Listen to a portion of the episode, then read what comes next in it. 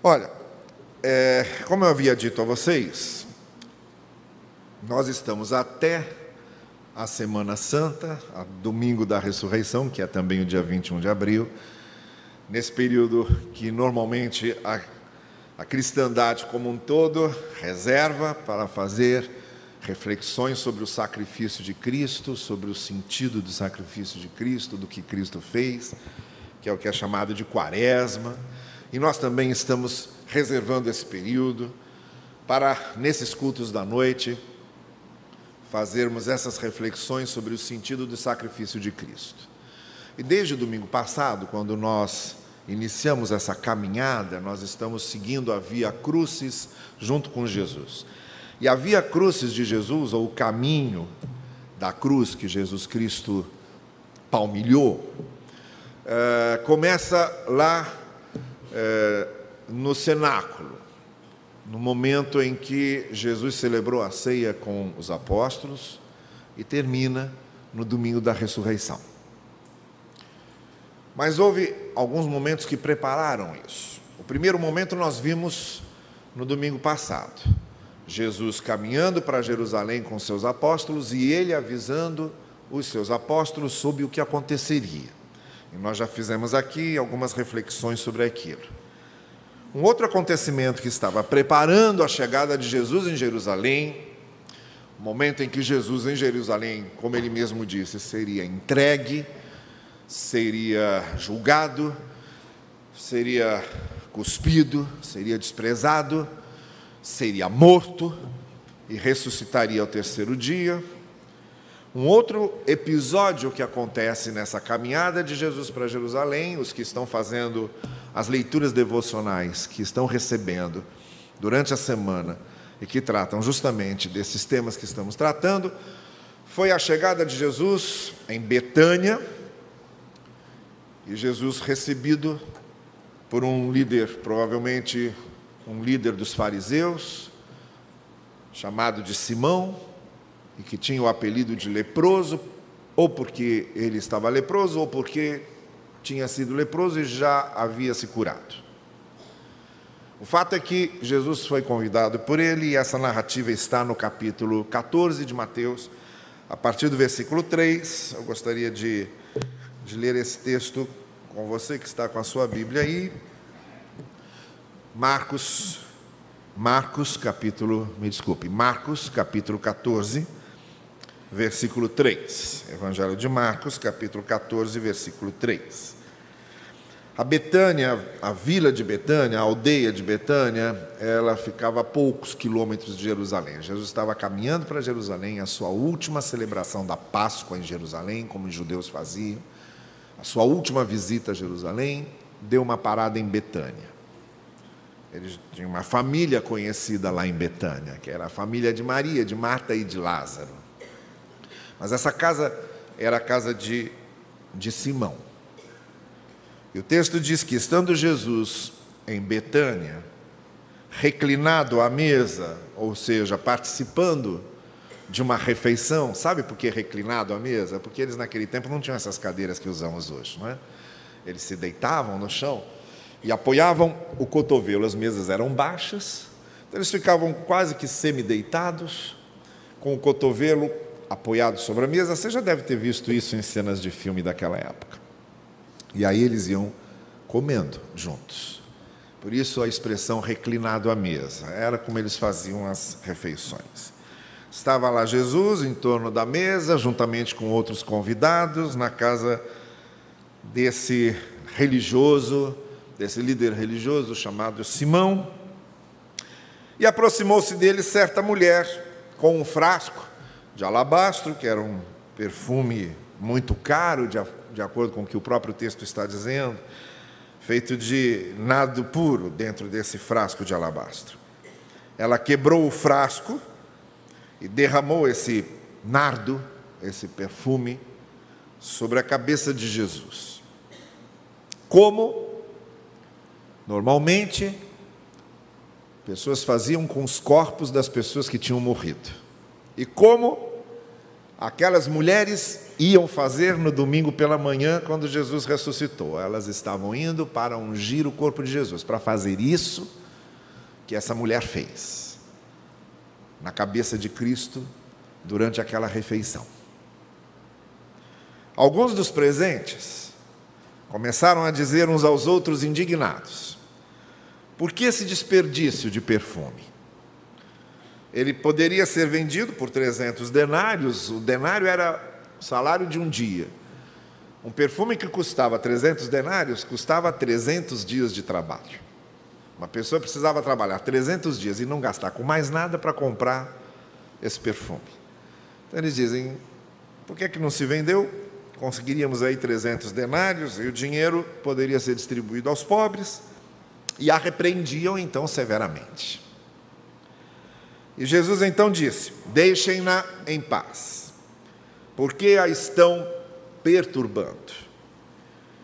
Ela praticou uma boa ação para comigo, pois os pobres vocês sempre terão consigo e poderão ajudá-los sempre que desejarem, mas a mim vocês nem sempre terão. E ele já estava de novo falando da sua morte e da sua ressurreição e do fato dele não estar mais presente com os discípulos. Ele fez, ela, ela fez o que pôde. Guarde essa expressão que eu vou usá-la daqui a pouco. Ela fez o que pôde.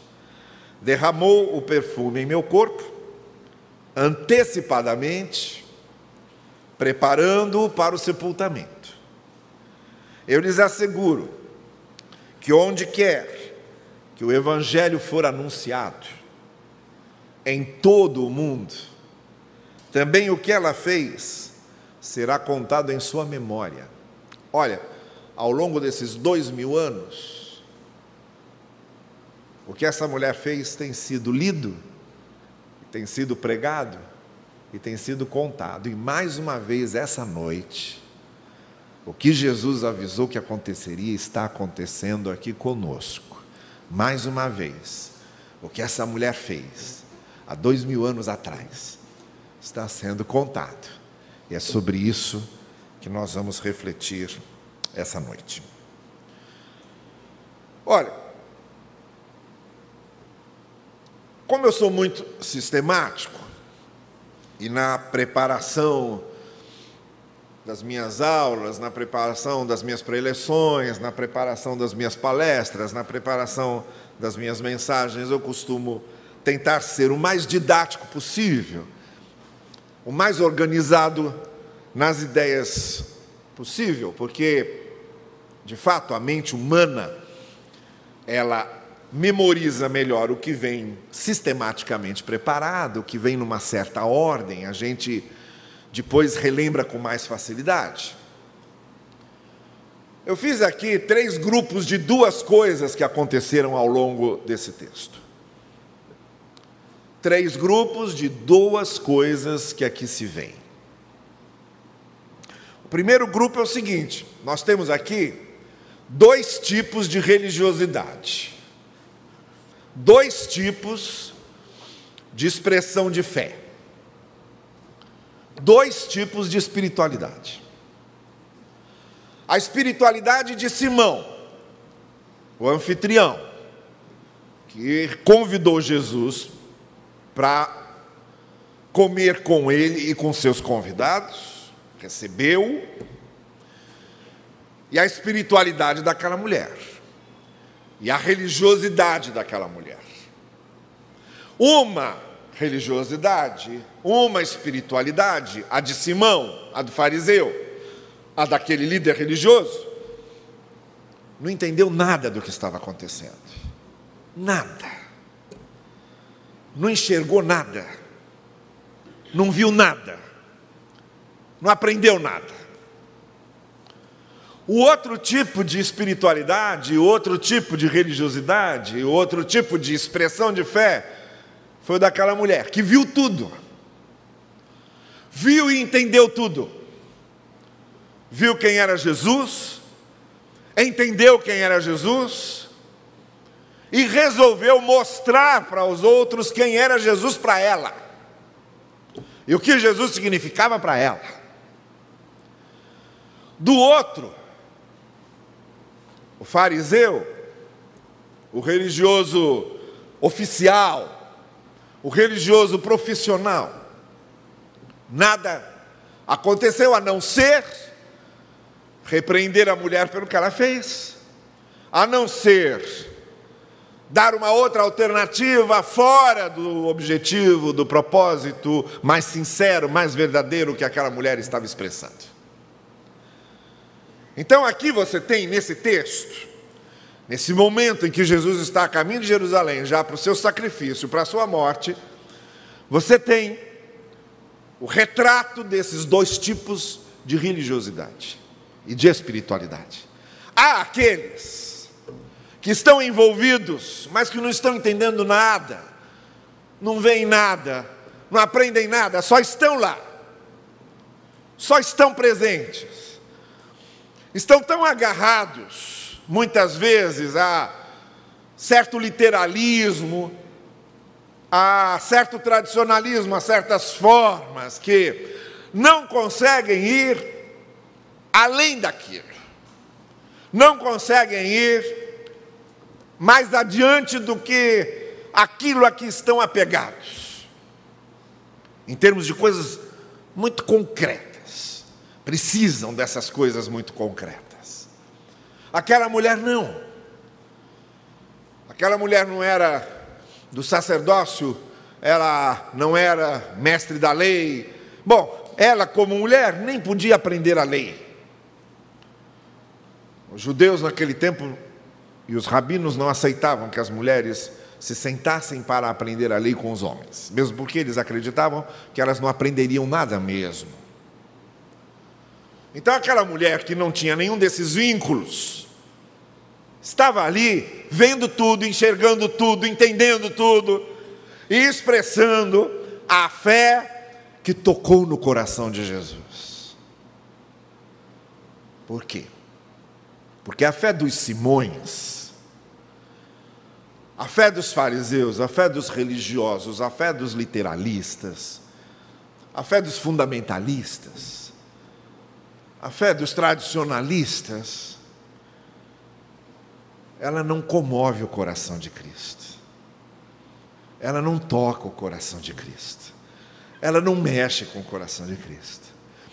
O que mexe com o coração de Cristo é a fé sincera, é a fé aberta, é a fé que se derrama, é a fé que se quebranta, é a fé contrita, é a fé que se aviva, é a fé que enxerga, é a fé que sente, é a fé que experimenta, é a fé que vive aquilo. Essa é a primeira coisa que nós vemos: dois tipos de religiosidade. E qual é a religiosidade que alcança Jesus e toca em Jesus. E faz com que Jesus reaja. O segundo grupo de duas coisas é o seguinte: nós vemos aqui dois tipos de interesse. Não só dois tipos de religiosidade, mas também há aqui dois tipos de interesse. Um interesse que é só do visível, só do palpável, só do concreto, só do imediato.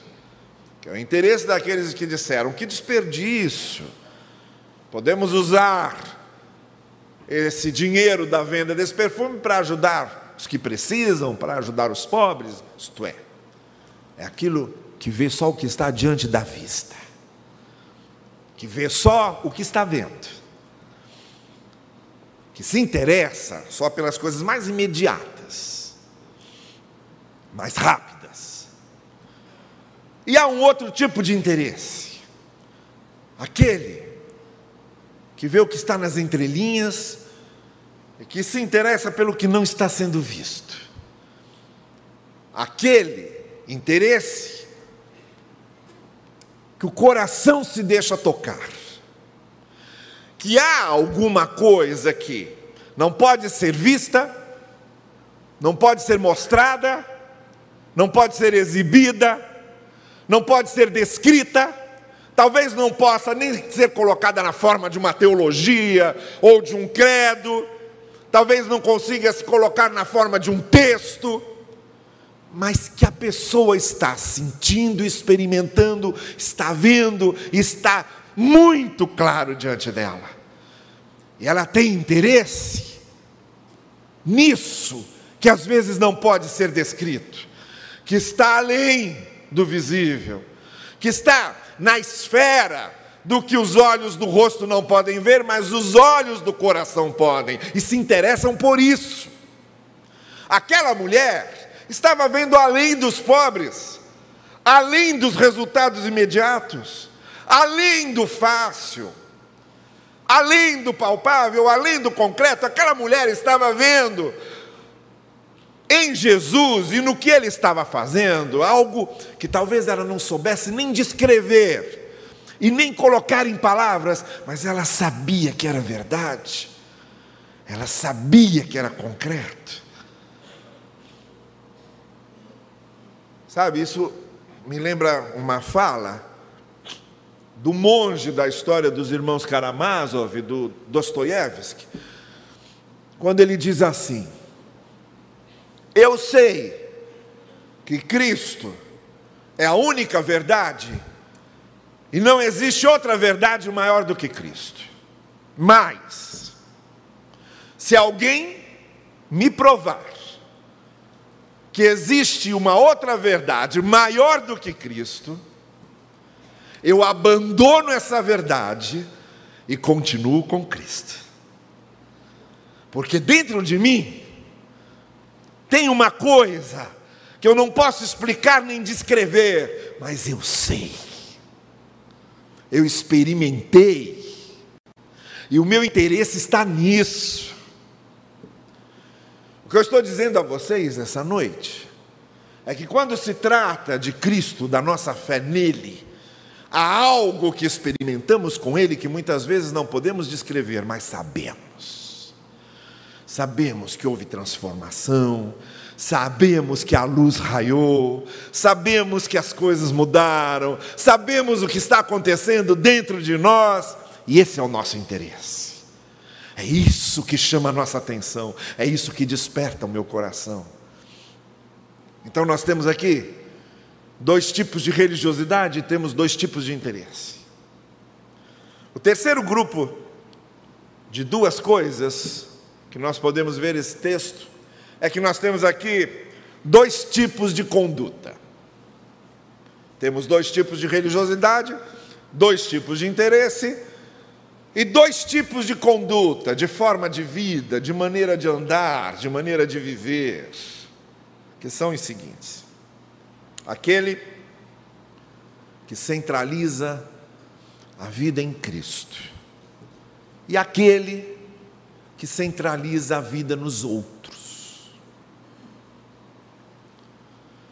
A proposta que foi feita pelas pessoas que estavam naquela refeição foi a seguinte: olha, essa mulher, em vez de ter derramado esse perfume sobre Jesus, ele podia ser vendido, nós podíamos dar o dinheiro aos pobres. E aí Jesus Cristo respondeu dizendo o seguinte: olha, os pobres vocês têm sempre com vocês. Podem ajudá-los e até devem. O Evangelho, os profetas menores e a mensagem bíblica como um todo tem um apelo muito especial para que estejamos muito atentos para ajudarmos os vulneráveis, aqueles que precisam de ajuda e que estão vulneráveis. No Antigo Testamento, normalmente eram os órfãos, as viúvas e os estrangeiros, os que chegavam na terra e eram imigrantes. E os profetas, em todos os momentos, viviam lembrando o povo: olha, ajudem os órfãos, ajudem as viúvas, ajudem os estrangeiros. No Novo Testamento também é um apelo enorme feito por Cristo.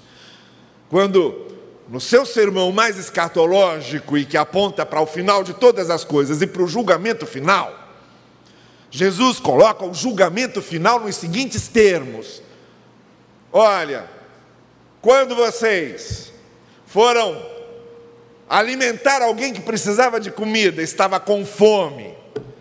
Foram visitar alguém que estava doente, foram visitar alguém que estava na prisão. Fizeram isso por mim como se estivessem fazendo por mim. Venham, benditos de meu Pai, porque o reino é de vocês. Então há um apelo muito forte, até na mensagem de Cristo, para que nós fiquemos atentos aos vulneráveis. E aqui de novo, Jesus não está desprezando os vulneráveis. O que Jesus está colocando é na ordem certa e dizendo: olha, eu não estarei sempre com vocês, e essa mulher resolveu me honrar aqui e mostrar quem é o centro da vida dela. A preocupação que vocês têm com os pobres é legítima, é justa, é direita. Mas vocês podem fazer isso a hora que quiserem, e com os pobres que quiserem. Mas essa mulher resolveu me honrar como centro da sua vida, e não deve ter sido fácil para ela. Entrar aqui, num ambiente onde só há homens, entrar na casa de um líder religioso que a olha com desprezo. Comprar esse perfume que, sabe-se lá que sacrifício essa mulher fez para comprar esse frasco de nardo puro. Na frente de todo mundo, fazer o que ela está fazendo e ainda sair daqui levando repreensão do líder religioso, não foi fácil para ela. Mas ela fez mas ela veio. Por quê? Ela está mostrando quem está no centro da vida dela. Ela está mostrando quem é o Senhor dela. A vida dela tem como centro o Senhor Jesus.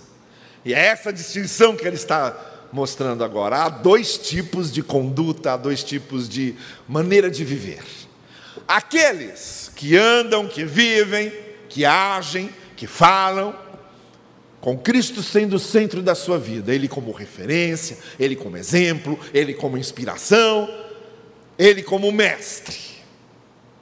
E há aqueles que vão se guiar pelos outros, que vão circular em torno dos outros, que vão ser senhoreados por outros. Ela escolheu quem ia ser o Senhor dela. E ela escolheu quem estaria no centro da vida dela. Então, nesse episódio, nós encontramos dois tipos de religiosidade, dois tipos de interesse, dois tipos de conduta. E por fim, caminhando para a nossa conclusão, agora, o que foi que aconteceu aqui? Finalzinho do texto, Jesus vai dizer: Olha, o que essa mulher fez foi anunciar o que vai acontecer comigo. Essa unção da minha cabeça é o que normalmente faz-se com os defuntos, faz-se com os mortos. E como eu disse, era o que aquele grupo de mulheres estava indo fazer no domingo de manhã, quando Jesus ressuscitou. Elas estavam indo ungir o corpo de Jesus. Bem, o que aconteceu aqui em Marcos 14 foi que nesse caminho para Jerusalém, essa mulher mostrou com o ato dela que aquele homem que caminhava para Jerusalém não estava caminhando para viver, ele estava caminhando para morrer, estava caminhando para o sacrifício. E Jesus diz: Olha, ela mostrou isso para vocês, o que vocês não conseguiram ver, ela viu. E o que vocês não conseguiram entender, porque nem os apóstolos tinham entendido, ela entendeu. E aí Jesus resume tudo isso na seguinte expressão: ela fez o que pôde. Por isso que eu pedi para você ficar atento a essa expressão. Ela fez o que pôde. Ela não podia muito, não, tá? Como mulher, ela não podia muito naquele tempo. Uma mulher, por exemplo, só podia falar na rua se um homem deixasse ela falar e só podia falar em casa se o marido deixasse. Mulheres não tinham empregos, mulheres não tinham salários, mulheres não tinham nem educação, mulheres não eram alfabetizadas, mulheres não eram instruídas, mulheres não eram respeitadas, mulheres eram objetos. O frasco de alabastro valia tanto quanto aquela mulher, na cultura judaica daquele tempo. Então ela não podia fazer muito ela não podia fazer quase nada. Sabe o que ela pôde fazer e o que ela fez? Ela podia crer. Então creu. Entrou naquela sala, entrou naquela casa dizendo: Eu vou mostrar para vocês em quem eu creio. Eu vou mostrar para vocês em quem está depositada a minha fé. Sabe o que ela podia fazer? Ela podia ser grata. E ela foi grata. Ela mostrou ali como ela era grata à graça, à misericórdia, à compaixão e ao amor de Deus por ela. E quando ela derrama aquele perfume sobre a cabeça de Jesus, ela está mostrando gratidão. É o que ela podia fazer. Ela fez o que pôde. Você sabe o que ela podia fazer? Ela podia testemunhar. Alguns acham que essa mulher que entrou na casa aqui era Maria Madalena, em Lucas, essa mulher é chamada de pecadora, podia ser uma das meretrizes, uma das prostitutas conhecidas no lugar. Ela podia testemunhar do perdão que recebeu, da vida nova que recebeu, das transformações do seu caminho que aconteceram na sua vida. Isso ela podia fazer. E quando ela derrubou e derramou aquele perfume sobre a cabeça de Jesus, ela estava testemunhando ela estava mostrando gratidão, ela estava mostrando fé, ela fez o que ela pôde. Essa noite, a gente não precisa fazer muito, e mesmo porque a gente também não tem muito o que fazer. Nós não somos os donos do céu e da terra, nós não somos donos do universo. A rigor, nós não somos donos nem da nossa própria vida. Sabe-se lá se nós amanheceremos vivos amanhã. Não controlamos nem os acontecimentos da nossa vida. Não controlamos. O que é que podemos? Não podemos muita coisa também. Mas como aquela mulher podemos crer. Como aquela mulher podemos ser gratos. Por isso estamos aqui hoje cantando juntos, louvando a Deus juntos, porque podemos ser gratos. Estamos aqui cantando a nossa fé, porque podemos crer. Estamos aqui testemunhando do que o Senhor fez por nós, porque isso podemos fazer.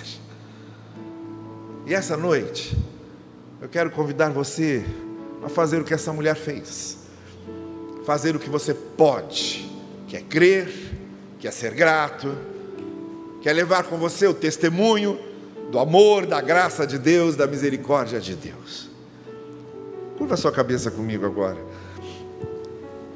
E mais uma vez, nós estamos diante de um texto que nos convida a reagir. A palavra de Deus sempre nos convida a reagir. A gente sempre tem que responder. Palavra de Deus convida e a gente responde. A palavra de Deus provoca e a gente reage.